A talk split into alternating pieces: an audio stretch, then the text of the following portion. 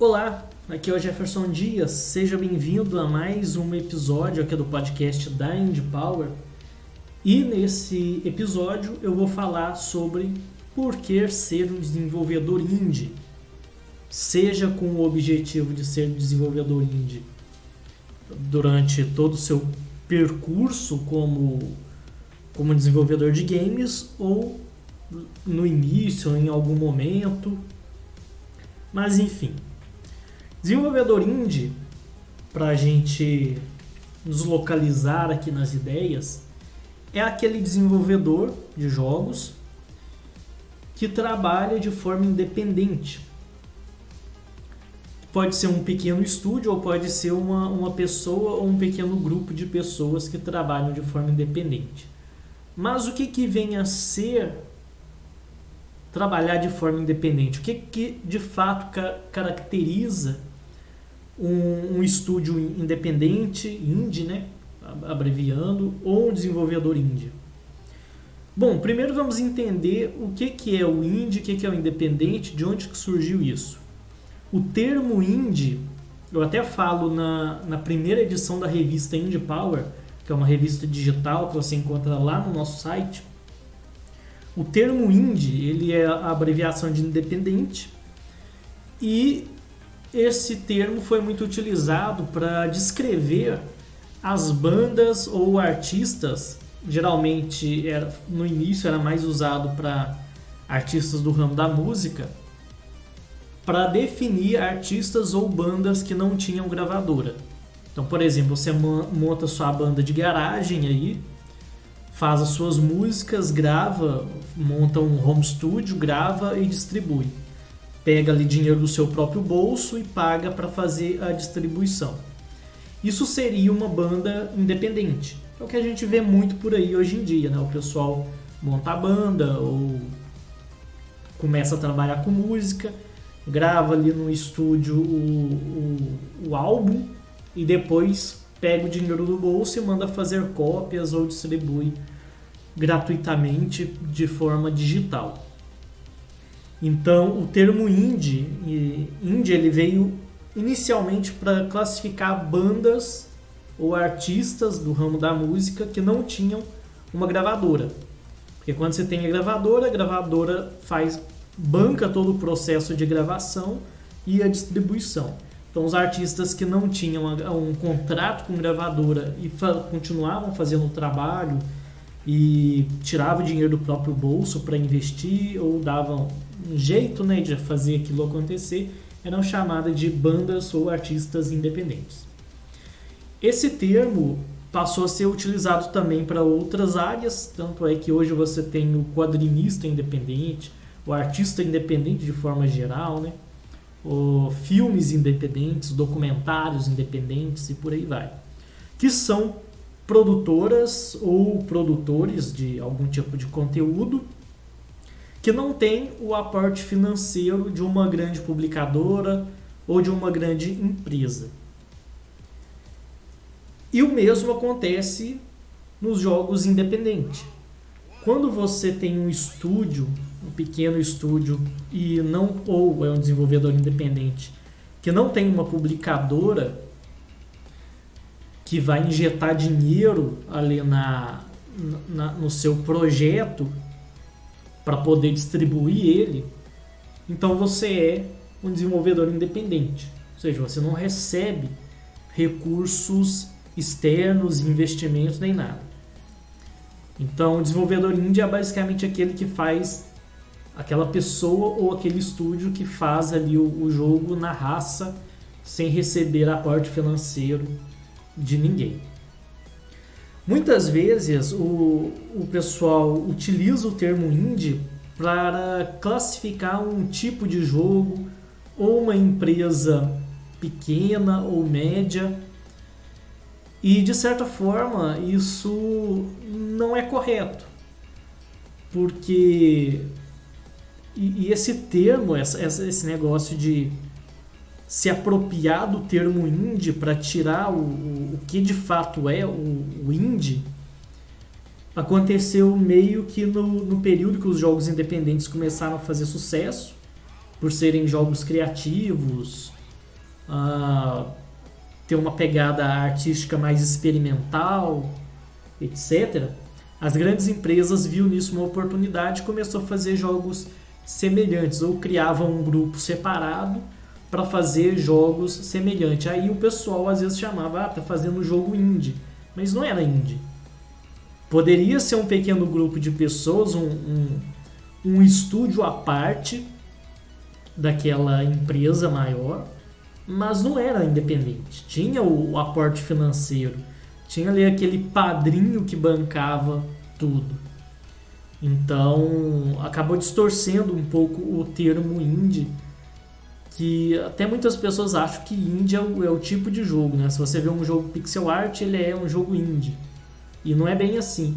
Um jogo ele pode ter um aspecto realista, estilo AAA, que não define se, se ele é ou não é indie. O que define o que, que é um, um jogo indie é o processo de produção, é a, a, ausência desse aporte financeiro. A partir do momento que você tem investidores ou uma grande quantidade de recurso externo para poder investir, então já não é mais independente. Você pode até ter muitos recursos, mas se ele sai do seu bolso, aí você é sim um independente, né? Porque você está fazendo por sua conta e risco. Bom, então definido aqui o que seria o indie, o que é o desenvolvedor indie, que é a pessoa que faz jogos sem o aporte financeiro, geralmente faz ali nos horários livres, porque tem, tem que trabalhar com outra coisa para ganhar o dinheiro e tal não tem tanto recurso financeiro para investir no marketing e por aí vai. Por que ser um desenvolvedor indie?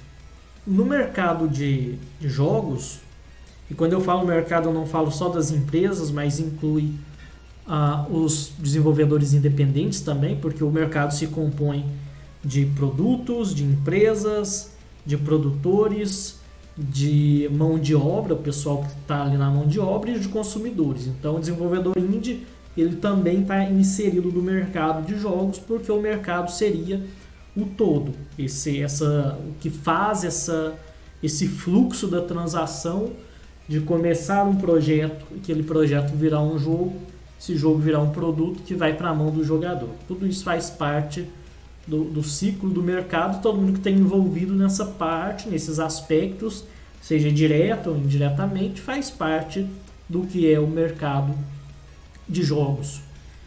E, e nesse mercado você tem caminhos diferentes, né? Você pode seguir aquele, aquela ideia mais tradicional que é, deixa eu puxar o microfone mais para perto para eu não ter que falar muito alto. Você pode seguir aquela seguir aquele script tradicional, né, das pessoas. Deixa eu ajeitar aqui. Beleza. Que é começo terminou ali o ensino médio, começa uma faculdade. Depois da faculdade você entra no, no emprego, numa empresa para ganhar ali o seu salário fixo. Esse script, me, melhor, vou falar de outro assunto primeiro. Então você tem esse esse caminho, né, que é trabalhar numa empresa.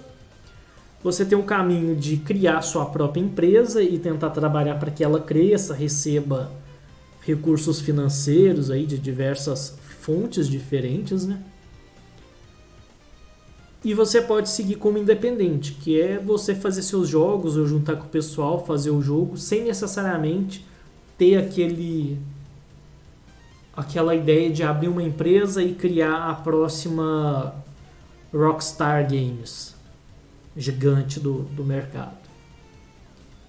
Então você tem caminhos diferentes dentro dessa além de trabalhar como freelancer também, que é onde você trabalha em partes do, de jogos, né? Você não trabalha no todo, você não faz parte da equipe do jogo, mas você trabalha em partes, seja fazendo uma ilustração, uma programando algum sistema, ah, fazendo alguma parte da da questão gráfica, músicas, áudio e por aí vai, como freelance. Então tem caminhos diferentes. E alguns caminhos são mais fáceis, outros são mais difíceis. E alguns são quase que obrigatórios de você passar por ele. E um desses é o desenvolvedor indie. E por que ser um desenvolvedor indie sendo que tem outros caminhos? E de fato tem outros caminhos. Porém, por exemplo, aqui no Brasil, se você pensar, ah, eu vou fazer um curso, seja um curso livre, técnico, ou, ou uma faculdade de jogos digitais, apesar que o pessoal não tem recomendado tantas faculdades não, porque uh, você estuda muita coisa e no final não aprende a fazer jogo. O pessoal tem criticado bastante uh, as faculdades de games que existem no Brasil. Eu acho que até porque são cursos novos ainda, então as faculdades ou o pessoal que desenvolve os cursos ainda não entendeu bem como que funciona o mercado, o que, que precisa. Então acaba que eles montam ali o cronograma, pegam vários professores, professores que nem nunca trabalhou com jogos e começam a ensinar coisas variadas, né? Porque faculdade é assim, você aprende coisas variadas e muitas vezes você não vê uma aplicação direto naquilo dentro do objetivo do curso, né? Tipo, você vai aprender sobre algum algum assunto, por exemplo, técnica de desenho. Aí você faz aula de desenho com uma pessoa que nunca trabalhou com jogos, não entende com, onde que o desenho, a habilidade de desenhar se encaixa no processo de produção de jogo. Aí quando você vai ter aula com essa pessoa, você vai aprender sim a desenhar, mas você vai aprender técnicas de realismo, sombra, medições, né, fazer aquelas medições que o pessoal vê os artistas fazendo, né, que é esticar o braço, com um lápis na mão fazendo as, as medições das proporções. Vai aprender isso, mas não aprende necessariamente como pegar aquele conhecimento e usar aquele conhecimento dentro de um processo de produção. Então, as faculdades de jogos digitais, pelo que o pessoal comenta, é meio que dessa forma. Você aprende muitas coisas que são importantes no processo de produção, Porém, você aprende com professores que não entendem ou conhecem o processo de produção de um jogo. Aí acontece que eles vão ensinar, passar o conhecimento do ponto de vista deles e não do ponto de vista de um desenvolvedor de jogos. É por isso, inclusive, que agora eu tenho, eu tenho o curso Game Art 2D, que é o curso de criação de arte para jogo, e às vezes o pessoal questiona, né? Ah, por que fazer o curso Game Art e não fazer, por exemplo, um curso à parte de animação, de desenho, de pintura digital? Porque se você for aprender desenho, pintura digital, animação fora do ambiente da criação de jogos, você vai aprender essas, essas artes, né? Voltadas para um processo de produção à parte. Se você for fazer um curso de animação, por exemplo, você vai aprender a, a técnica de animação aplicada no processo de produção de, um, de uma, uma animação um audiovisual, um curta-metragem, um longa-metragem, por aí vai. O mesmo de animação 3D. Se você for aprender pintura digital, você vai aprender no aspecto de fazer concept art ou ilustrações. Então você não, você aprende a, as técnicas, mas você não aprende técnicas, técnicas e métodos que são específicos para a, a aplicação dentro do processo de criação de um jogo. É por isso que eu, por exemplo, eu tenho o meu curso de arte digital e tenho o curso que está no caso da Indie Power uh, de arte para jogos 2D, que são cursos diferentes. Enquanto um tem uma abordagem voltada para ilustração e tal, que é a parte de fazer a arte em si, composição, tudo mais.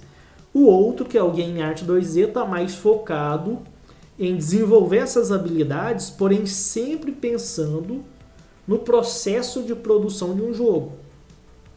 Mesma coisa do desenho. Se você for aprender a desenhar numa escola de arte mesmo, você vai aprender técnica de desenho realista e uma série de outras coisas que não necessariamente serão úteis dentro do processo de produção de um jogo. Pode ser até que seja, mas você não vai ter aquele, aquela facilidade grande de pegar aquele conhecimento e aplicar ele dentro do processo de produção. Então, por isso que, que é importante, às vezes, você fazer algum curso de algum conhecimento e ver se aquilo que você vai aprender está sendo ah, abordado, aquele assunto está sendo abordado dentro do processo de produção de jogos. A mesma coisa de música, produção musical. Se você for estudar produção musical de músicas mesmo que a gente escuta na rádio, é uma coisa. Se você for aprender produção musical voltada para jogos, é diferente, é outra área diferente. As técnicas, os princípios são os mesmos, mas a forma com que você trabalha é todo é todo diferente. Então acaba tendo esse, esse problema da, de você pegar o conhecimento e aplicar no processo de produção. E é o problema que acontece na, nas faculdades. Acabou que entrou um outro tema, nada a ver aqui para o nosso tema principal, mas eu acredito que o podcast ele, ele meio que serve para isso, né? Você começa a falar uma coisa, vai para outro assunto, volta. É, o assunto inicial é, é, meio que é o, o gatilho para começar um, um, um, devaneio aqui, né?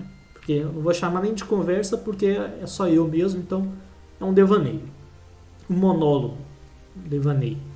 É, então, enfim, é, você tem caminhos diferentes, né? Eu, eu acho que eu esqueci até o que, que eu estava falando. Estava falando de caminhos diferentes no desenvolvimento de games e de empresas. Né? Eu falei alguma coisa de curso, a pessoa termina um curso e vai buscar trabalhar. Então, beleza. A pessoa termina o curso dela, seja faculdade ou um curso livre, e vai buscar trabalhar naquele mercado. Só que é, no Brasil, o mercado de produção de jogos ele ainda está num estágio embrionário, tá crescendo ainda. A gente vê muita questão e aí a importância de você avaliar os dados com, com cuidado, as informações, ver alguns detalhes que talvez possa mudar totalmente a sua interpretação da situação, que a gente vê, ouve falar muito de o mercado de jogos está crescendo, o mercado de jogos no Brasil é muito forte. E de fato, no Brasil, o Brasil é um grande consumidor de jogos. E o mercado de jogos no Brasil é forte. Porém, qual mercado de jogos é esse? Em qual aspecto que se trata? É o aspecto de produção de jogos ou é o aspecto de compra de jogos? E aí que está o negócio. Quando fala muito sobre essa questão, o mercado de jogos está crescendo e tal, você tem esses dois aspectos, de ser o mercado consumidor de jogos, que aí vai envolver compra de consoles, compra de, de games em geral, e não necessariamente de produzir jogos. Porque por mais que o mercado de comércio de jogos e produtos relacionados a jogos seja grande, a, a parte de produção de jogos ainda é muito pequena. Tanto é que se você não mora na capital, por exemplo, você provavelmente aí na sua cidade não tem uma empresa de criação de jogos. Aqui onde eu moro, por exemplo, e nas cidades, nas proximidades, eu não sei de nenhuma empresa que crie jogos, jogos sérios e que tenha alguma relevância. Então, se eu quiser, por exemplo, trabalhar numa empresa de criação de jogos, eu vou ter que sair da minha cidade e ir para uma capital. No caso, aqui perto de. Eu moro em Divinópolis, Minas Gerais, e aqui é perto de Belo Horizonte, né, que é a capital mineira. E em Belo Horizonte eu acredito que tenha algumas empresas desse segmento, porque lá tem várias empresas de tecnologia e acredito que deve ter alguma de jogos. Então eu teria que ir para outra cidade para poder trabalhar dentro de uma empresa. Então, existe essa dificuldade inicial de se você quer trabalhar numa empresa, para começar, quase não tem empresas. E se for pegar as empresas que tem mesmo na capital, a maioria delas são empresas muito enxutas.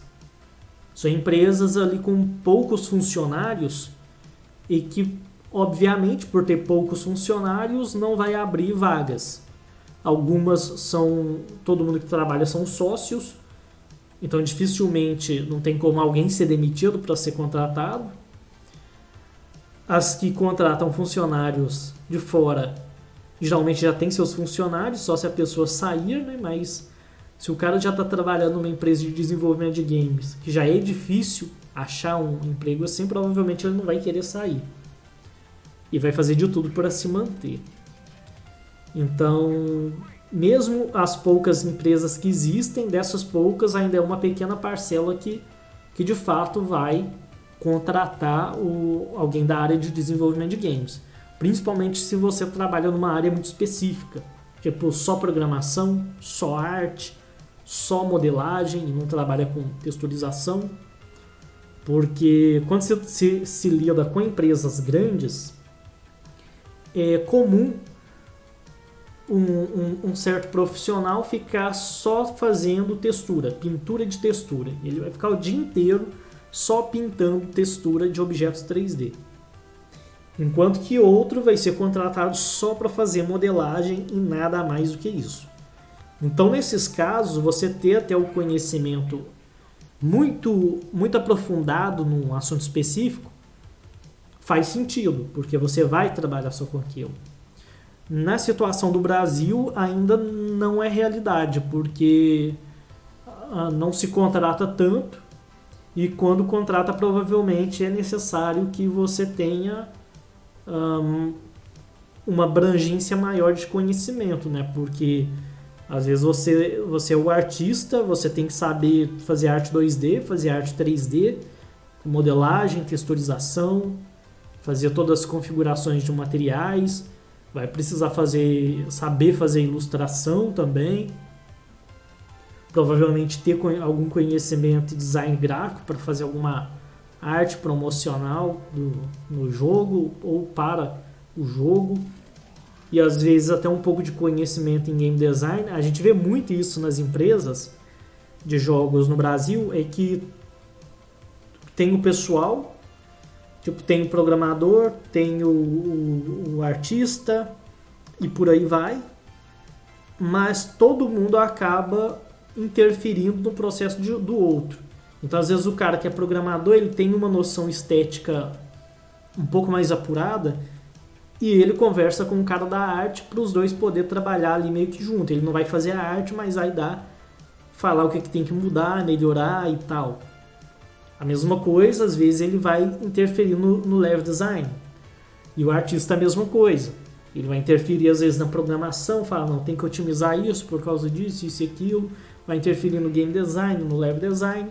Então, tem uma existem papéis muito bem definidos, porém o, o pessoal tem essa, essa liberdade de dar palpite na área do outro, diferente de uma grande empresa, que se você trabalha com modelagem só, você não vai dar palpite no game design, no level design, como está ficando a jogabilidade. Quando a empresa é pequena, é mais fácil isso acontecer, né? E geralmente acontece. Então é mais difícil você entrar para a empresa por causa desses motivos que eu citei, né? E outra questão também da, de entrar em empresa é que o que se, se avalia muito é portfólio. Então, se você nunca criou jogos, se você nunca fez nada, provavelmente você não tem nenhum portfólio para mostrar. Você pode ter um currículo, você pode ter cursos, diplomas, mas sem portfólio não, não vai resolver nada. Você precisa do portfólio, porque o portfólio é o, o que prova que você realmente sabe fazer algo, que você já fez algo dentro da área de games. E aí que entra. É, é igual aquela questão que o pessoal faz até muito meme na, na internet de tipo é, contrata a pessoa, mas ela precisa é, ter experiência. Mas como que a pessoa vai ter experiência se ninguém contrata ela? É a mesma coisa. Se você não for, não começar como desenvolvedor indie, você não vai ter jogo para mostrar e assim trabalhar, entrar para uma empresa e aumentar seu portfólio. Então, o, o, o caminho, a jornada do desenvolvedor de jogos, ele começa como desenvolvedor independente. Porque se você vai entrar numa empresa, você precisa de portfólio. Para você ter portfólio, você já precisa ter criado um jogo. E se você criou um jogo, você criou de forma independente. Então você começou como um desenvolvedor independente. Então, quem quer trabalhar em empresa tem que começar como independente, fazer no mínimo um projeto que seja bacana e não pode ser só um projeto experimental, porque projeto experimental a gente faz toda semana, toda hora. Esses projetos você faz, experimenta, aprende o que tem que aprender, estuda, vê o que, que você pode absorver dele, depois descarta. Ele não entra para portfólio.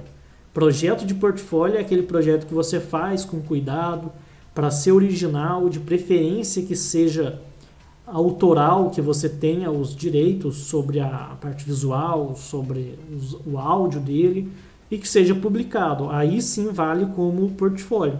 Agora aquele projeto que você fez numa Game Jam e pegou gráficos dos outros, músicas dos outros e nem publicou o jogo, só tem uma fase, isso não serve para portfólio. Isso é um, um estudo. Portfólio mesmo tem que ser aquilo que você fez para ser original e publicou. Porque tudo vai ser avaliado, né? Vai ser avaliado sua noção estética, vai ser avaliado seu conhecimento de programação, seu conhecimento em level design, game design. Então ele não pode ser uma cópia de um outro jogo, não pode é, até que o gráfico ele pode ser feito por outra pessoa, mas a, até mesmo você, por exemplo, você está programando o jogo apenas e alguém vai fazer o gráfico. Você precisa dar os toques na pessoa para que ela faça algo interessante. E o jogo também ele precisa né, ser, ser interessante, né? Porque você supõe que você vai ser programador, você quer uma vaga de programador e você manda o seu portfólio. Você manda um jogo que o jogo é muito bem programado, muito bem otimizado e tal. Só que o jogo não tem um game design ok, não tem um level design bacana, os gráficos são de doer o olho, a música ruim que ninguém consegue escutar. A impressão que vai passar é que o jogo que você fez é muito ruim. E de fato ele vai ser muito ruim. Ele pode ter uma programação interessante, muito bem feita, ele pode ter um enredo maravilhoso, mas o que vai ser avaliado é o todo. Aí você pode pensar, mas eu quero só programar, eu não quero mexer com arte, com música e tal. Mas você vai ser avaliado de certa forma pelo todo. O cara não vai jogar o seu jogo inteiro e verificar, fazer uma análise de programação.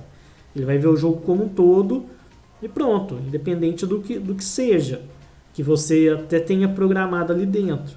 Se um cara pega um cara que trabalhou no jogo GTA, por exemplo, se ele programou uma coisa mínima no jogo, trabalhou lá três dias no jogo, o nome lá nos créditos dele aparece só rapidinho e, e passa.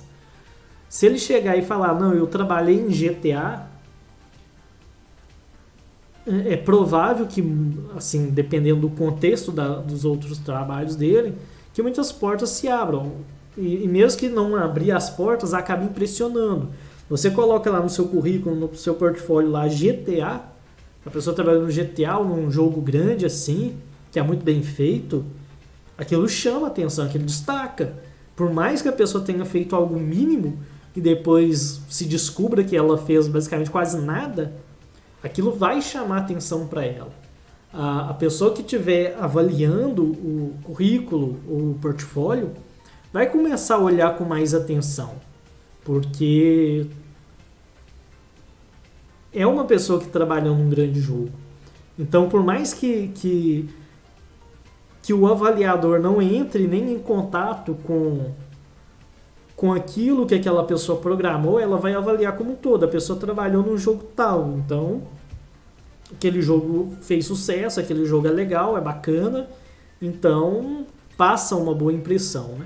Por mais que a pessoa tenha feito ali o mínimo, ou, ou a impressão que passou não faça referência direta ao que ela fez, ao trabalho que ela fez. Né?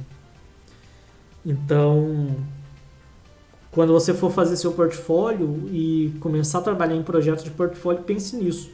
Então, o ideal é você já começar com a ideia de ser indie mesmo.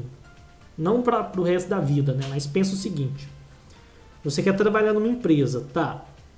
Então pensa o seguinte: então eu vou desenvolver o jogo de forma independente.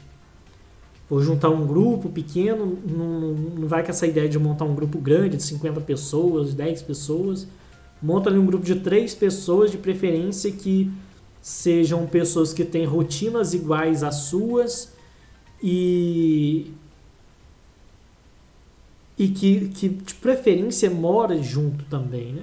não junto, né? mas na mesma cidade, que tem esse contato presencial. Por que disso? Porque se você pega pessoas que têm rotinas diferentes, suponha que você tem todas as suas manhãs são livres para você trabalhar no jogo. Então todo dia de manhã você vai acordar e mexer no jogo.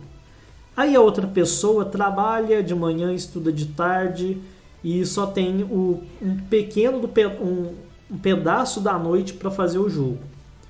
O seu trabalho vai render muito mais, pode render muito mais do que o daquela pessoa, porque ela já chegou cansada, o rendimento vai, dela vai ser bem mais baixo, o tempo que ela tem para desenvolver é menor. Então o projeto ele vai ficar muito estagnado, vai dar um gargalo que é você faz muita coisa, a outra pessoa faz pouco e ninguém avança, porque você depende que ele também faça as coisas para andar junto. E quando você tem esse gargalo por falta de tempo, rotinas diferentes, acaba atrapalhando. Então, e é interessante também que seja pessoa da sua faixa etária, porque senão a pessoa começa a colocar outros compromissos na, na semana dela, nos dias dela, e quando vem ela larga o projeto. Então tem que ser pessoas que vai manter aquele padrão de trabalho ao longo do processo de produção. Não adianta nada você convidou uma pessoa, tá todo mundo ali fazendo o jogo, aí quando vê uma pessoa resolveu que começou a trabalhar em outro lugar ou fazer alguma outra coisa, ou começou a estudar e não teve mais tempo, teve que abandonar o projeto, aí o outro virou pai, não tem mais tempo para mexer com isso, aí atrapalha bastante. Então tem que pegar pessoas ali próximas daquilo que você faz, do, da sua rotina, para ficar mais fácil de ambos trabalharem ali na, na mesma velocidade, né, no mesmo nível de produção. Então comece dessa forma e faça ali um, dois jogos de forma independente. E depois que você tiver feito jogos que sejam bons, provavelmente os primeiros não serão bons, mas você fez algum jogo ali que ficou bacana. Quando você fizer um jogo que seja bom, aí eu acho que, acredito eu, que aumente sua chance de começar a de, de entrar para uma empresa. Então faça jogos de forma independente, publique faça algum jogo que seja bom e aí você utiliza esse jogo como portfólio para você entrar numa empresa. Mas o, o, desenvolvedor indie ele não precisa ser só um, um período, né? Você não precisa ser um desenvolvedor indie somente um período da sua vida. Você pode optar por ser independente o resto da vida. Eu, por exemplo, eu não tenho interesse nenhum nem de entrar para uma empresa de criação de jogos e muito menos de abrir uma empresa de criação de jogos. É obviamente que, que futuramente, apesar que eu já tenho o, a, o CNPJ, né, mas talvez futuramente, dependendo de como for, eu precise criar um, um segundo CNPJ, né, abrir o, formalizar a coisa para poder continuar a criar jogos. Mas aquela ideia de abrir empresa, contratar funcionários e colocar a empresa, abrir o capital da empresa para bolsa de valores e por aí vai, eu não tenho essa pretensão. Na verdade, a minha ideia é criar jogos de forma independente. Eu nem quero criar um estúdio, na verdade. Porque muitas pessoas, mesmo como independente, trabalhando sozinho, eles criam um nome fictício de um estúdio e passam a utilizar ele, né? No meu caso, nem isso eu quero fazer. Eu quero publicar os meus jogos com o meu nome mesmo, Jefferson Dias. Porque não é um, um estúdio de jogos que está criando, não é uma empresa que está criando o jogo, é eu mesmo. E tipo quando se escreve um livro, se você escrever um livro que vai sair lá de autor é o seu nome. É lógico, se for um livro feito por várias pessoas, talvez vai vir o nome lá de estúdio alguma coisa, aí depois vem o nome das pessoas, coletivo de alguma coisa.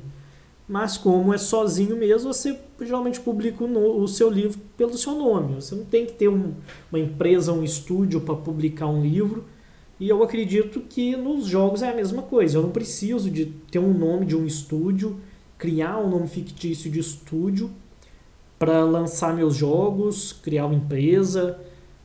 Eu posso publicar como o meu nome mesmo, porque é eu que estou fazendo tudo sozinho mesmo. E a minha ideia é seguir dessa forma.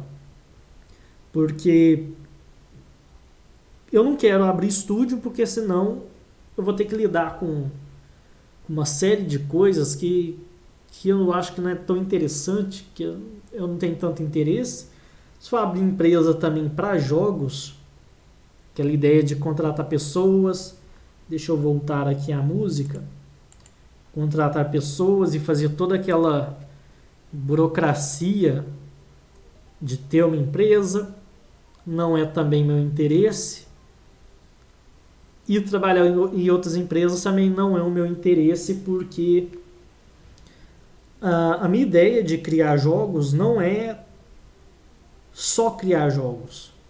É criar os jogos que eu quero criar. Então, se eu quiser criar um jogo de plataforma, ou se um dia eu quiser criar um jogo em 3D, eu vou fazer esses jogos.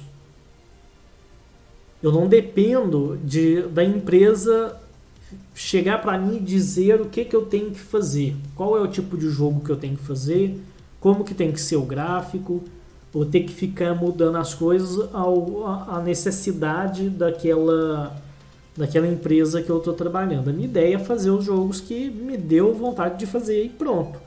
Então, o meu objetivo, inclusive, é nem ter que me preocupar com, com a questão de, de fazer um jogo para o mercado. É algo que é importante, porque quando você faz um jogo, você está investindo tempo, então, de certa forma, ele precisa vender. Então, você precisa pensar um pouco no mercado. Mas eu, eu acho uma certa dificuldade para mim fazer um jogo ou qualquer outra coisa pensando só no mercado. Eu tenho que fazer algo que eu esteja com vontade de fazer. Igual o jogo que eu estou fazendo, que é o Área 32, que era o antigo Indie Power Force, que eu mudei para Área 32 o nome. Eu não fiz pesquisa de mercado para saber o que, que o pessoal está querendo jogar, porque se eu fosse olhar isso, provavelmente eu ia estar tá fazendo um, entre aspas, um GTA brasileiro, um League of Legends, tem aquele Crash Royale também, ou alguma coisa do tipo, eu não, não lembro o nome do jogo. Eu estaria fazendo algo nesse nessa direção porque é o que está em alta hoje em dia. Mas não é o que eu tenho vontade de fazer. Eu não tenho vontade de fazer um, um, um MOBA ou um jogo de primeira pessoa e por aí vai, de tiro não tenho vontade de fazer isso. A minha vontade no momento é fazer o jogo que eu estou fazendo, que é um jogo de plataforma que tem que seja todo em 2D, com gráficos que sejam inspirados nos jogos antigos, embora não seja em pixel art, e que seja um jogo simples de atirar, correr e atirar e pronto, não tem nada muito complexo. Passa as fases ali em uma hora, uma hora e meia de jogo, acabou. Numa sessão você zera o jogo pronto. Essa é a vontade que eu tenho de fazer e é isso que eu estou fazendo. Eu não, não, não tem necessidade. A, minha ideia não é ter que fazer só aquilo que o mercado quer. E quando você trabalha numa empresa, e quando você tem uma empresa de jogos, que você tem que ter aquela ambição de crescer a empresa, você tem que pensar nisso.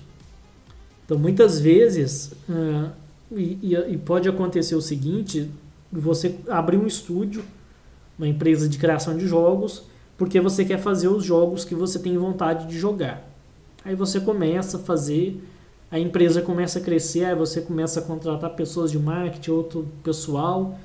Com o tempo, o seu trabalho deixa de ser criar jogo. Ao invés de você criar jogos, que é algo que você gostaria de fazer, você está preocupado com planilha, com pagamento de funcionário, com tendências do mercado dos jogos. Então aquela ideia, aquela atividade prazerosa que você tinha de criar o jogo que você tem vontade de jogar, porque você gosta de criar, ela vai embora.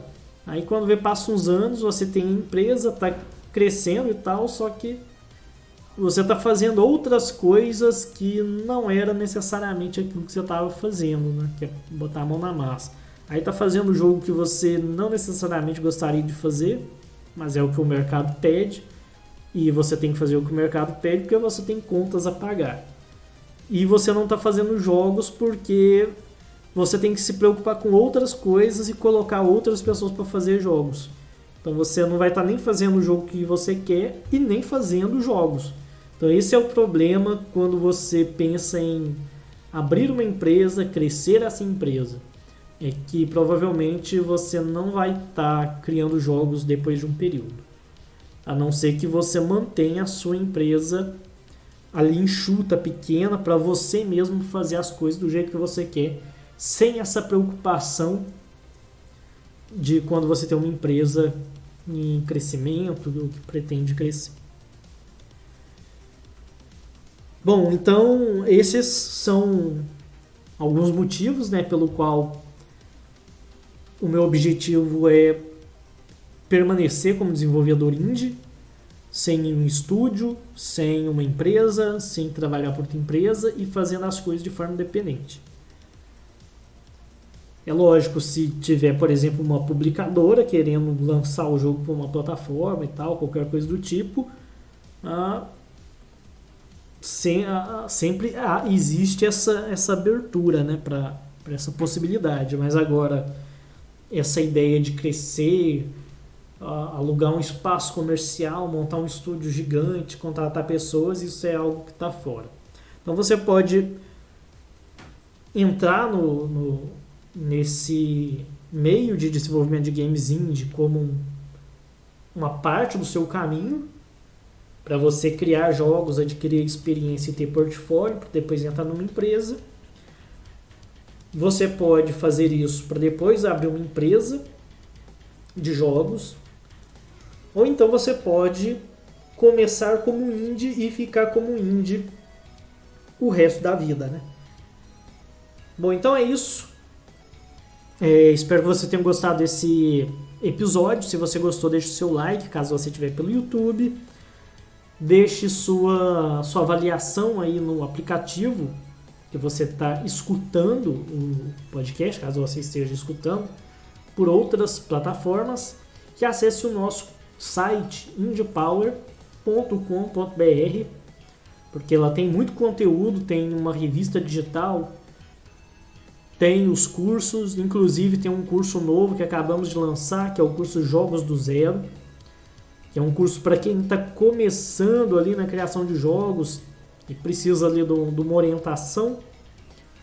O curso a princípio seria só para jogos 2D, mas embora eu já tenha lançado o curso, eu vou começar, talvez semana que vem, a fazer novas atualizações, porque eu quero colocar conteúdo para jogos 3D também. O objetivo é que no final o, o curso seja você aprenda jogos 2D e 3D através da GDevelop, Construct 2, Game Maker, que é uma ferramenta que eu venho utilizando já bastante tempo, e Unity jogos 3D na Unity. Então é um curso que, que quando terminar as gravações e você já pode se matricular no curso, inclusive se você se matricular no curso por agora, é até melhor porque você paga um preço bem mais baixo do que ele vai ser no futuro. Porque quando tiver todos os vídeos gravados que eu citei, que é a parte de 3D e tal, provavelmente o curso vai ficar mais caro. E você comprando, entrando no curso hoje, você tem a vantagem de ter todas as atualizações. Então você paga por um preço de um curso e depois daqui seis meses você tem um curso totalmente maior e bem mais caro que você pagou por um preço baixo. Então é comprar agora para depois não ter que pagar caro no futuro. Então é isso aí, espero que você tenha gostado. Se você estiver no YouTube, se inscreva no nosso canal também. É isso aqui, isso aí, isso aqui, ficando doido já. É isso aí. Eu sou Jefferson Dias e nos vemos no próximo episódio. Até mais!